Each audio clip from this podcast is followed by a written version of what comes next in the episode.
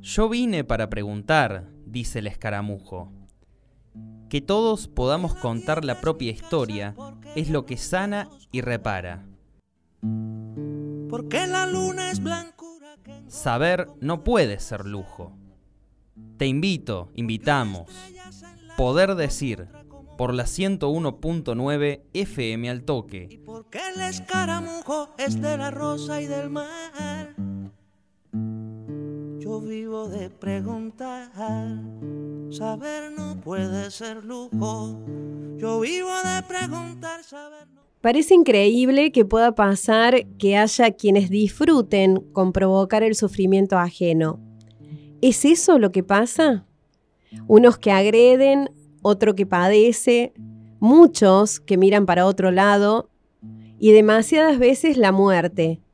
En el peor de los casos, la muerte física, pero en todos los casos, el atropello, la humillación, el maltrato que deja en jirones el alma de la víctima.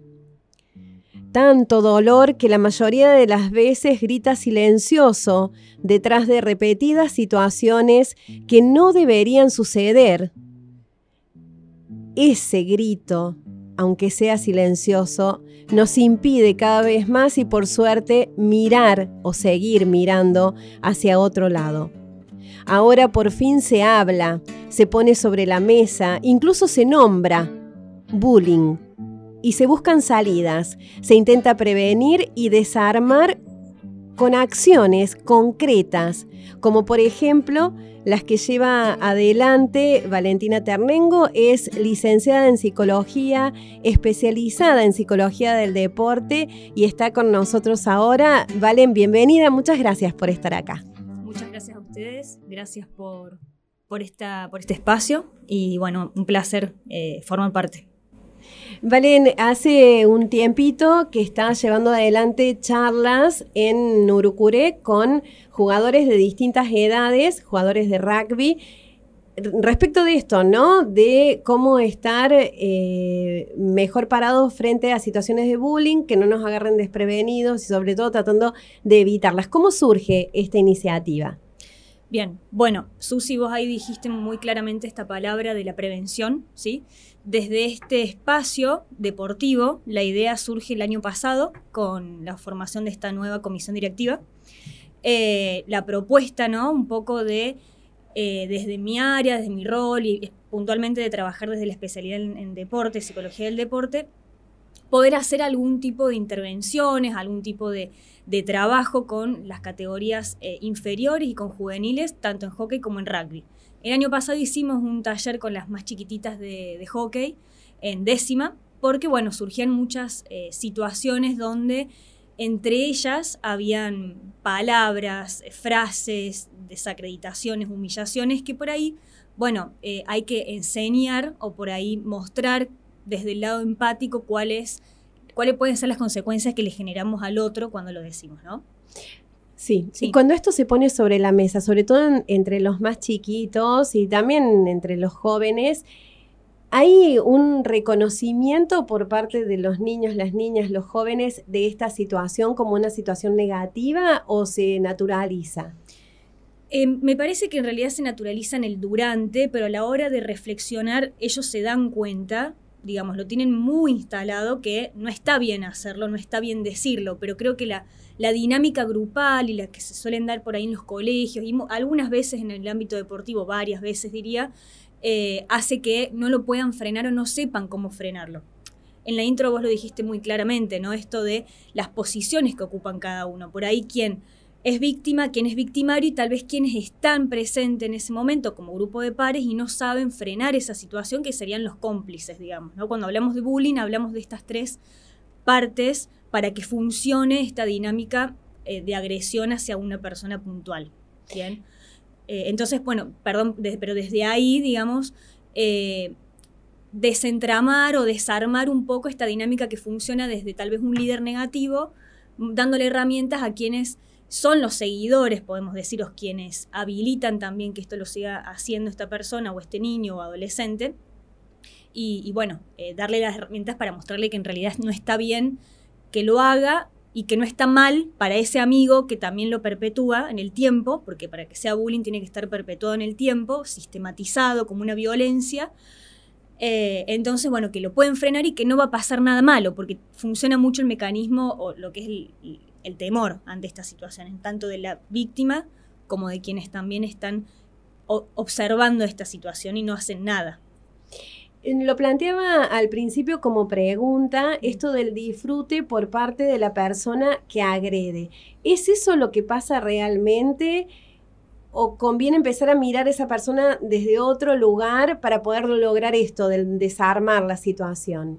Bueno, interesante pregunta porque creo que hay que contemplar muchos, a muchos factores de esa, de esa persona que, que, que actúa en pos de agredir a otro, digamos, podríamos ver que sea algo de, su personalidad, digamos, que estemos hablando de una estructura donde disfrute, una estructura psicológica, digo, donde disfrute realmente eh, generar o, lastimar al otro desde algo, digo, desde la humillación y desde, desde el sometimiento, ¿bien? Em, y tal vez en algunos otros casos no hablaríamos desde ese lado, sino como una cuestión más identificatoria como líder y que por ahí sea, un poquito más simple eh, desarmarlo.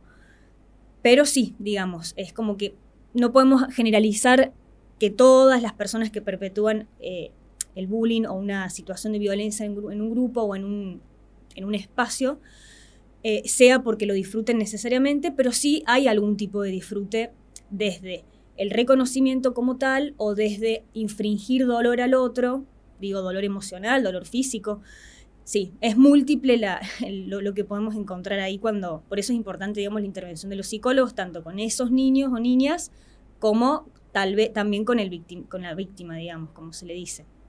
¿Cómo se trabaja para, eh, primero, para prevenir estas situaciones? ¿Qué es lo que te pasó en todos estos encuentros que has tenido desde el año pasado con niños, niñas de rugby y de hockey? Eh, ha habido sorpresa, se han detectado situaciones que se pudieran trabajar. ¿Hay un momento en que se llega al adulto también desde ahí o se puede trabajar con los niños nada más? Bueno, desde el espacio del club la idea es brindar herramientas y principalmente construir las herramientas con los chicos. ¿sí?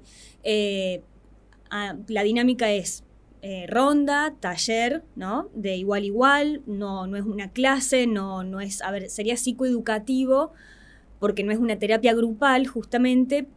Eh, la propuesta es un juego, una presentación o algo que sea disparador para que los chicos empiecen a hablar. Y desde la experiencia que venimos teniendo con las dos, tres categorías, la del año pasado y estas dos que hicimos este año en rugby, la verdad es que fue eh, eh, muy, muy gratificante, muy enriquecedora también para los entrenadores poder estar en ese espacio, porque los entrenadores se quedan también. Eh, porque bueno, sabemos que las características del rugby por ahí son distintas a otros deportes en equipo, donde hay mucha cercanía con, el entrenador, hay mucha cercanía entre, entre los compañeros. No surgieron cuestiones puntuales dentro del club, sí, por ahí compartieron algunos chicos situaciones que traían del colegio, se animaron a poner en palabras eh, a dar ejemplos, a contar tal vez eh, experiencias que han visto de un compañero. la mayoría, digamos, compartió y coincidió en que en algún momento se habían encontrado en esta situación de, ser eh, burlados, de ser, ser objeto de, una, de un chiste, de una burla que no le gustaba, de un apodo en el cual no estaban de acuerdo que se les diga. justamente hablando de los apodos, partimos desde ese lado, ¿no? Como cómo te llamas, qué, cuántos años tenés y cómo te dicen.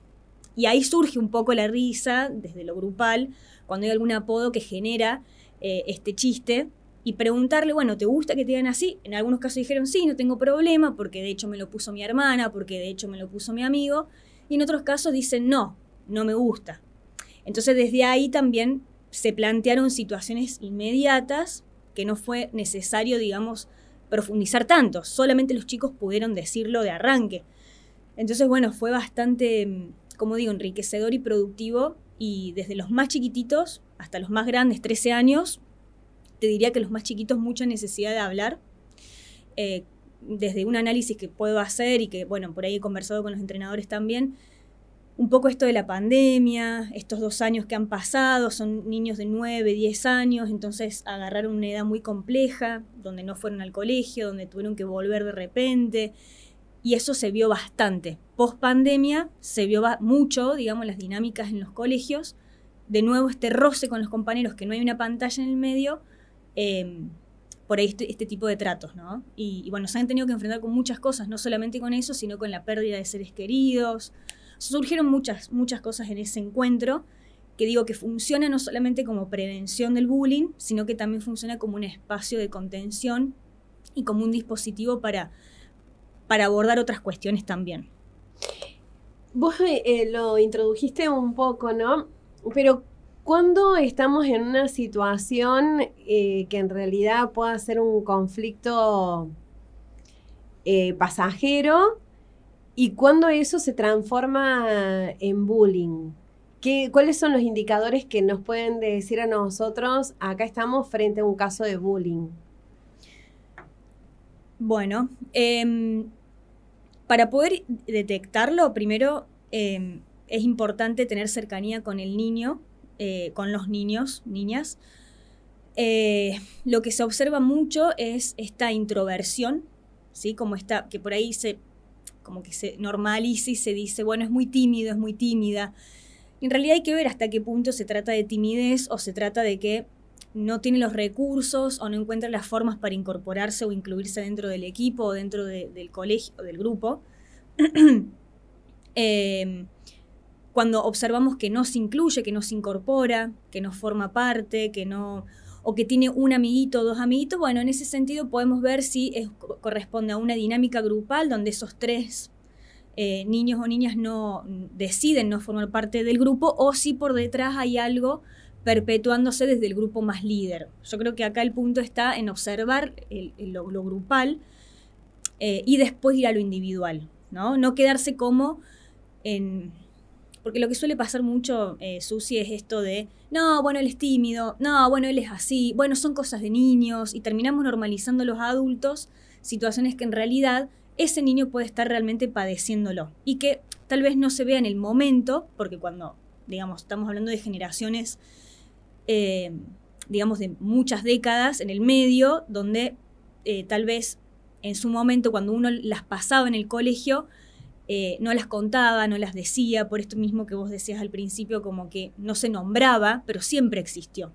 Desde un lado, desde el otro, siempre alguna persona estuvo posicionada en este lugar de ser el cuatro ojos, cuando hablamos de, los anteojos, de ser el gordito, la flaca, la pata de teros, o sea, hay muchas, muchas estigmas desde lo, lo físico y desde las condiciones sociales también, ¿no? Muchas veces. O cuestiones de, familia. Eh, el que tiene la mamá que no sé cuánto, el papá que no sé tanto, si son hijos de... Bueno, hay muchas cuestiones para ver, pero lo que, a lo que quería llegar es que no hay que subestimar como lo que nosotros hemos hecho o hemos dejado pasar en nuestra adolescencia o nuestra infancia, ¿no? Como, bueno, los chicos son así, se tratan así, eh, no es nada malo, eh, bancatela, ¿no? Bueno, no, no le des bola, se usa mucho este término. Creo que el punto está en partir de la base de que tal vez ese niño esa palabra realmente no le hace bien, por más que a nosotros nos hayan dicho 300.000 cosas peores, para nosotros son peores, pero para ese niño una palabra puede ser algo muy significativa. ¿Y cómo puede repercutir? ¿Qué síntomas puede tener? Que empieza a bajar el rendimiento en el colegio, que no quiere ir más al colegio, hablamos de colegio o de club, o que no quiere ir porque no, no es que no le guste el deporte, sino que no le gusta ese club, ese lugar, ese grupo, preguntarle, eh, ¿no te gusta jugar al rugby o no te gusta jugar al fútbol o no te gusta ir a ese club? Hacerle preguntas concretas, porque si no, em, el niño sigue cerrándose más a medida que nosotros como adultos seguimos presionándolo. Tenés que ir igual. Bueno, no le des bola. Bueno, juntate con Pepito si Juancito es el que te molesta, ¿no? Entonces, eh, darle primero valor a lo que te está planteando el niño o a lo que le está sucediendo y preguntarle.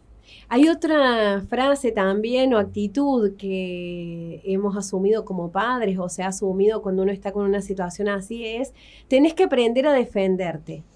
¿Y cómo sabe cómo defenderse? Claro. Mm, claro. Eh, a nosotros también nos han dicho eso mucho y creo que eh, hay que salir un poco de lo que nosotros traemos. Digo nosotros porque hasta hace muy poco tiempo, digamos. Eh, tengo 29 años, pero en, hará 15 años atrás eh, esto seguía sucediendo, ¿no? Y el defenderse cómo. Entonces, bueno, en la prevención trabajamos mucho esto de, no es, bueno, justamente en uno de los grupos surgió esto, bueno, profe, voy y le digo a, eh, al aceño, bien, lo hablan con el aceño. Ahora, ¿qué pasa? Se lo dicen al aceño y a veces sos el buchón, sos el botón, entonces terminas no diciendo nada. Entonces, buscar la forma primero de hablar con ese niño, ¿no? Eh, que él pueda agotar o pueda eh, vaciar toda esa necesidad, todo este, puede ser con un psicólogo, puede ser con unos padres que dialoguen, que hablen, y darle las herramientas para poder decirle que no primero a este bulineador, digamos, ¿no? Poder decir que no. Generalmente no pueden decir que no. Se encuentran en una situación tan fuerte de indefensión que ni siquiera dicen, no basta, no me molestes, déjame. Digamos, no, no saben ni siquiera poner ese límite concreto en la palabra. Valen, te voy a pedir un ratito y a todos quienes nos están escuchando porque vamos a hacer una pequeña pausa y ya seguimos hablando. Cuando volvamos vamos a tratar de abordar el rol de los adultos en esto. La responsabilidad nuestra, eh, nuestra posibilidad de hacer aporte a la prevención también y de acompañar a, los niños, niñas y, y jóvenes que pueden estar pasando por una situación como esta. No te vayas, en un ratito volvemos.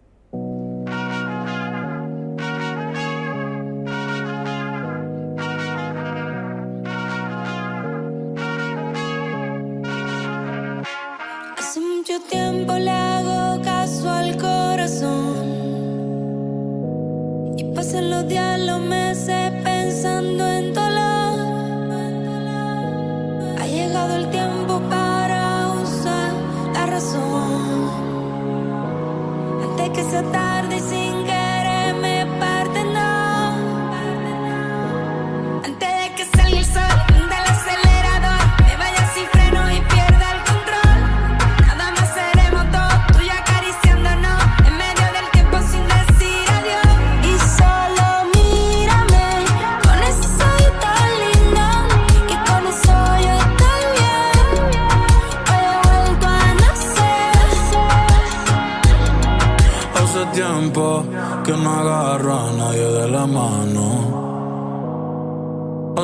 que no envío buenos días, te amo.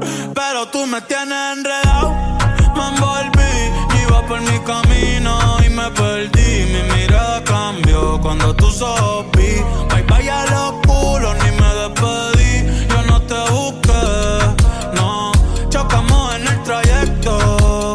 Con tu alma es la que yo conecto. Tranquila, no tiene que ser perfecto, no. Aquí no existe el pecado. Y equivocarse es bonito. Los errores son placeres. Igual que todos tus besitos. Y solo mírame.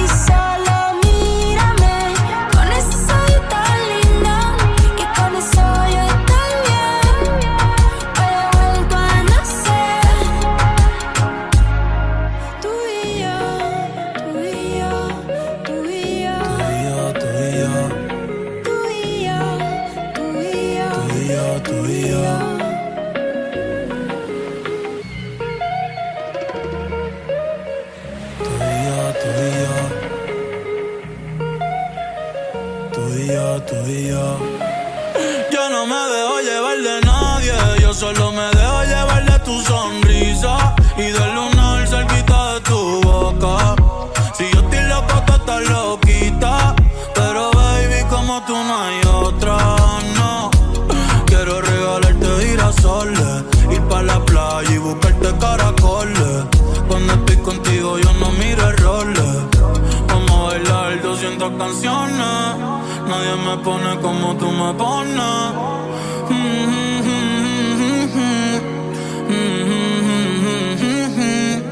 Yo le hablo a Dios y tú eres su respuesta. Aprendí que los momentos lindos nunca cuestan. Como cuando me regalas tu mirada y el sol supuesta. Y el sol supuesta. Cuando estoy encima de ti, de ti, olvido de todo.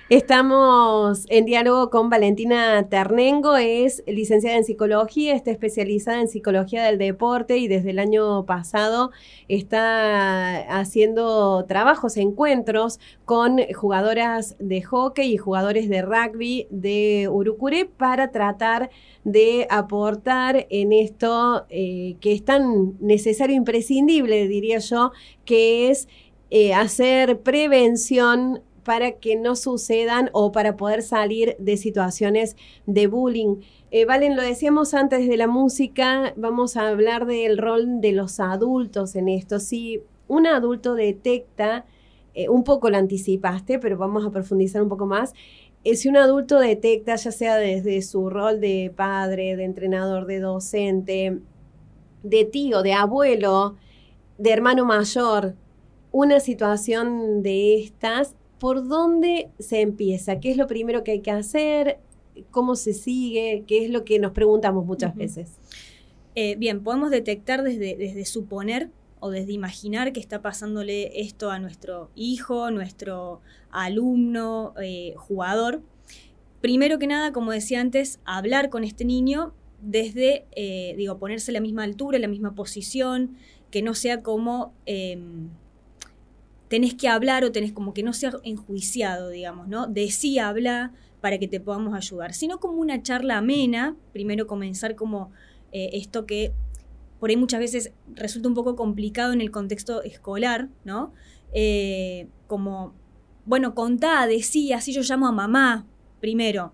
Si somos entrenadores, si somos psicólogos, si somos docentes o otros agentes por fuera de la familia me refiero, tal vez no tanto insistir con la madre o con la familia, porque tal vez ese niño no quiere todavía que su familia lo sepa por temor a lo que pueda suceder después, porque no sabemos el contexto de esta familia, digamos, en algún punto es una familia conflictiva o es una familia que la forma de resolver los problemas es con más violencia y el niño no quiere saber más nada con violencia porque ya la vive en el colegio o en el, club, entonces prefiere no decir nada a sus padres porque no sabemos nosotros como agentes por fuera de la familia qué es lo que sucedería, cómo impactaría en esa familia, ¿bien? Eso primer punto por fuera de las familias, ¿no? Que hay que tener mucha cautela. No, hay, no es cuestión de decirle al niño, bueno, yo voy a hablar con mamá o con papá y les voy a decir, y te va a decir, no, no me pasa nada, porque justamente está ocultando algo que no quiere que se sepa. Bien, eso por fuera.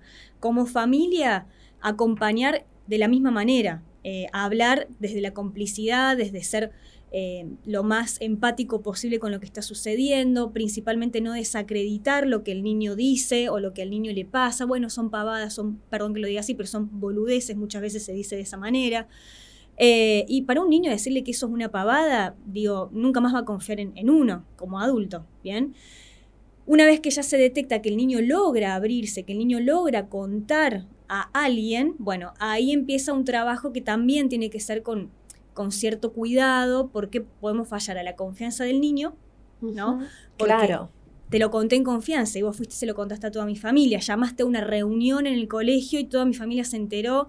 Y, ¿no? O sea, primero hay que tener las herramientas para saber cómo abordar esa familia. Porque aparte hay una situación, suponte que sos madre, padre o familiar de un niño o niña que está pasando por esto, si vos intentás que esto se solucione de alguna manera en el ámbito, no dejas de pensar que ese niño o niña después tiene que seguir estando en ese Totalmente. ámbito. Sí, sí, por ejemplo, esto que pasa mucho, pasó mucho, es ese adulto que va y que eh, se- va al encuentro con ese otro niño, lo, lo, lo, lo- a ver, Lo interpela. lo interpela, claro, lo intercepta la salida del colegio, que suele pasar muchas veces, y lo reta.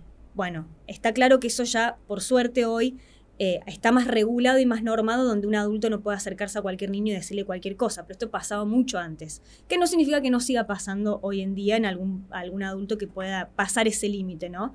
Eso va a traer consecuencias múltiples. ¿Y qué terminamos, a ver, qué terminamos haciendo o qué terminamos logrando? Nada. Que haya un problema dentro institucional, que se llamen los directivos, que la madre o el padre o la familia de un niño, de otro niño, se enfrenten y no terminamos resolviendo lo que es más importante. Se puede hacer, a ver, eh, este- esta intervención con, el adulto, con el padre de este niño, ¿sí? Con el niño que agrede, con el padre del niño que agrede. Claro, se puede si, si conocemos, si sabemos cómo son, si tenemos cercanía. A veces es un amigo muy cercano el que está perpetuando esto, ¿no? O son padres que se, que se llevan muy bien y que estos dos niños son amigos por fuera y por dentro del colegio y, y hay cuestiones incómodas, ¿no? Eh, bueno, entonces la idea sería por ahí dialogar entre los adultos y después sí trasladarlo al colegio, ¿no? Pedir una reunión entre adultos, siempre, a ver, hay que pensar esto, si los niños no están pudiendo resolver una situación, porque no hay comunicación, porque no se saben frenar sus impulsos, bueno, creo que lo principal es tratar como adultos ser conscientes de que nosotros sí tenemos que tener esa, esa limitación y ese control de los impulsos para no enojarnos tanto y para no em, terminar agrandando el problema, ¿sí? Porque si no, terminamos todos los adultos discutiendo y peleando, cuando en realidad el foco es que ese niño, tu hijo, hija, no termine eh, queriéndose cambiar de colegio, dejando el deporte, ¿sí? Creo que ahí ya estamos hablando de otras herramientas que pueden ser utilizadas o brindadas por algún psicólogo o un psicopedagogo que esté trabajando dentro del colegio o si es un ambiente, en un contexto del club, justamente esa es la idea también de mi rol dentro del club. Eh, en este momento estamos haciendo intervenciones de prevención con los chicos, pero si en algún momento surge alguna cuesta, algún, algún problema, algún conflicto, poder acudir a la figura como psicólogo y, bueno, ver cómo eh, manejar esta situación, ya sea desde una cuestión individual, un niño o niña que no está alimentándose bien o un, un adolescente que está atravesando un problema alimentario, por ejemplo, bueno, derivar a un psicólogo un psiquiatra especializado y en los temas grupales también colaborar en esto como, digamos, mediador o, como el club siendo contenedor de esta situación. ¿no? Eh, yo creo que hay que apoyarse mucho en, en, estos espacios, por eso me parece muy importante y muy eh, trascendental que, que Urucure pueda permitirse y pueda dar este espacio a los jugadores, porque eso habilita que los chicos van a sus casas, hablan, cuentan, de hecho hay madres que me han escrito eh, preguntándome cómo salió la reunión y, y, los chicos cuentan lo que sucedió, lo que hablaron, lo que su compañero dijo. Y bueno, trasciende a las familias y el club ya llega a ser un, un espacio de apoyo. Yo creo que las formas de prevenir, las formas de abordar, es no quedarnos solamente con que los niños se acomoden y se arreglen y son cosas que a todos nos pasan o que el colegio se encargue. Claro. Los espacios deportivos, justamente desde, desde la especialidad del deporte, mi función dentro de este club es poder aportar desde ese lugar, ¿bien? Porque si no, eh, el colegio queda muy solo también, las familias quedan muy solas y, están desbordados de alumnos. Entonces el, club colaboraría o extendería estas formas de intervención para prevenir o para resolver conflictos. Ahora, y en esto lo estás diciendo sin decirlo puntualmente, somos todos responsables en esto que está pasando, no solamente cuando estamos eh, cerca de alguien eh, que lo esté padeciendo. Entonces te voy a pedir eh, si nos puedes tirar eh, algún tip o algo a todos los adultos que hoy formamos parte de esta convivencia social. ¿Qué, ¿En qué cosas o de qué manera podemos ayudar a la prevención de este tipo de situaciones? Principalmente involucrarnos o sea, ser partícipes de la comunidad como tal, ya sea de, si nos toca eh, en un espacio de, colegio, eh, no mirar hacia otro lado cuando vemos que estas cosas pasan, porque como adultos nos damos cuenta de, muchas cosas. eh, los niños creen que, que nos ocultan o que pueden, los adolescentes también, ¿no? Que pueden como manejar ciertas situaciones o, o- o saber cómo llevarlas adelante, pero nosotros pasamos por eso y nosotros sabemos todo lo que puede estar pasando por la mente o por la cabeza de ese niño, de ese adolescente. Y creo que muchas veces miramos hacia un costado, ¿no? Creo que muchas veces decidimos no involucrarnos porque decís, no, porque este padre, esta familia es complicada, no, bueno, mejor, como digo, ¿qué vamos a enseñarles? ¿Qué vamos a pedirle a los niños que padecen o que son víctimas de esto, que puedan eh, imponerse o, o al niño que forma parte de ese grupo con el líder negativo, que lo perpetúa, decirle, che, involucrate y decirle, no, no lo hagas. Decirle que no, que no está bien, háblalo con él, si nosotros mismos como adultos no nos estamos involucrando. O sea, diría que no, no- no es un, no es un tip puntualmente, pero sí te diría como que seríamos cómplices también. A veces puede pasarnos por alto, puede pasar, somos, somos personas, pero yo creo que si nos llega a pasar eso es porque estamos muy disociados o muy separados de ese grupo de niños o de niñas o de adolescentes y no estamos conectados con ellos, ¿bien? O sea, si estamos conectados, si estamos cercanos a ellos, nos damos cuenta y sabemos que esas cosas pueden estar pasando.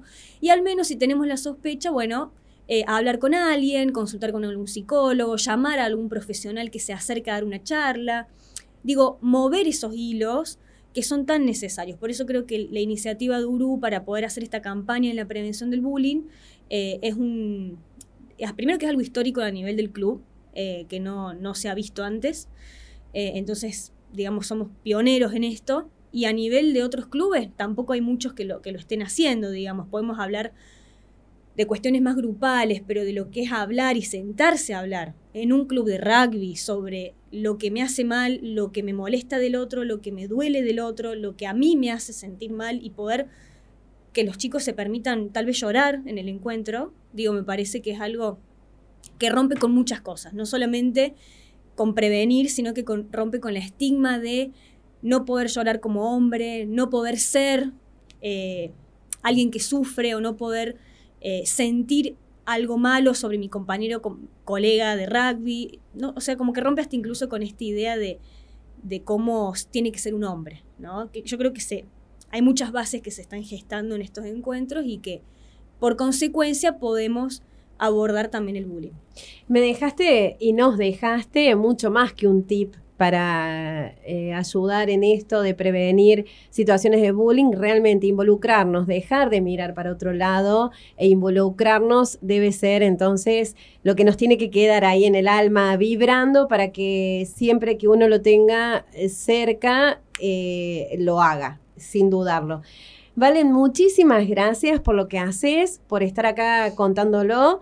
Y antes de irte, te tengo que hacer la pregunta que hacemos a todos en este programa y es, eh, si tuvieras que agradecer algo o a alguien, ¿a qué o a quién darías las gracias? ¡Qué pregunta! Y acá yo soy la psicóloga en realidad. sí, claro. Una buena pregunta, muy buena. Eh, agradecer a alguien o algo. Sí, lo que quieras, dar las gracias por algo o por alguien o alguien. No, yo creo que mm, no podría personificarlo en alguien, sí eh, en algo que es... eh, bueno, yo agradezco mucho las oportunidades que me ha dado la vida. Sí, a la vida. Valen, un verdadero placer, de verdad. Muchas gracias, Gracias a desde ustedes. toda la comunidad al toque. Y bueno, espero que no sea la última charla que compartamos. Muchas gracias. Ojalá que no. Gracias. Porque la tierra es mi casa, porque la noche es oscura. Saber no puede ser lujo. Poder decir 101.9 FM al toque. Porque una estrella se enlaza con otra como un dibujo. Porque el escaramujo es de la rosa y del mar. Yo vivo de preguntar, saber no puede ser lujo. Yo vivo de preguntar, saber no puede ser lujo.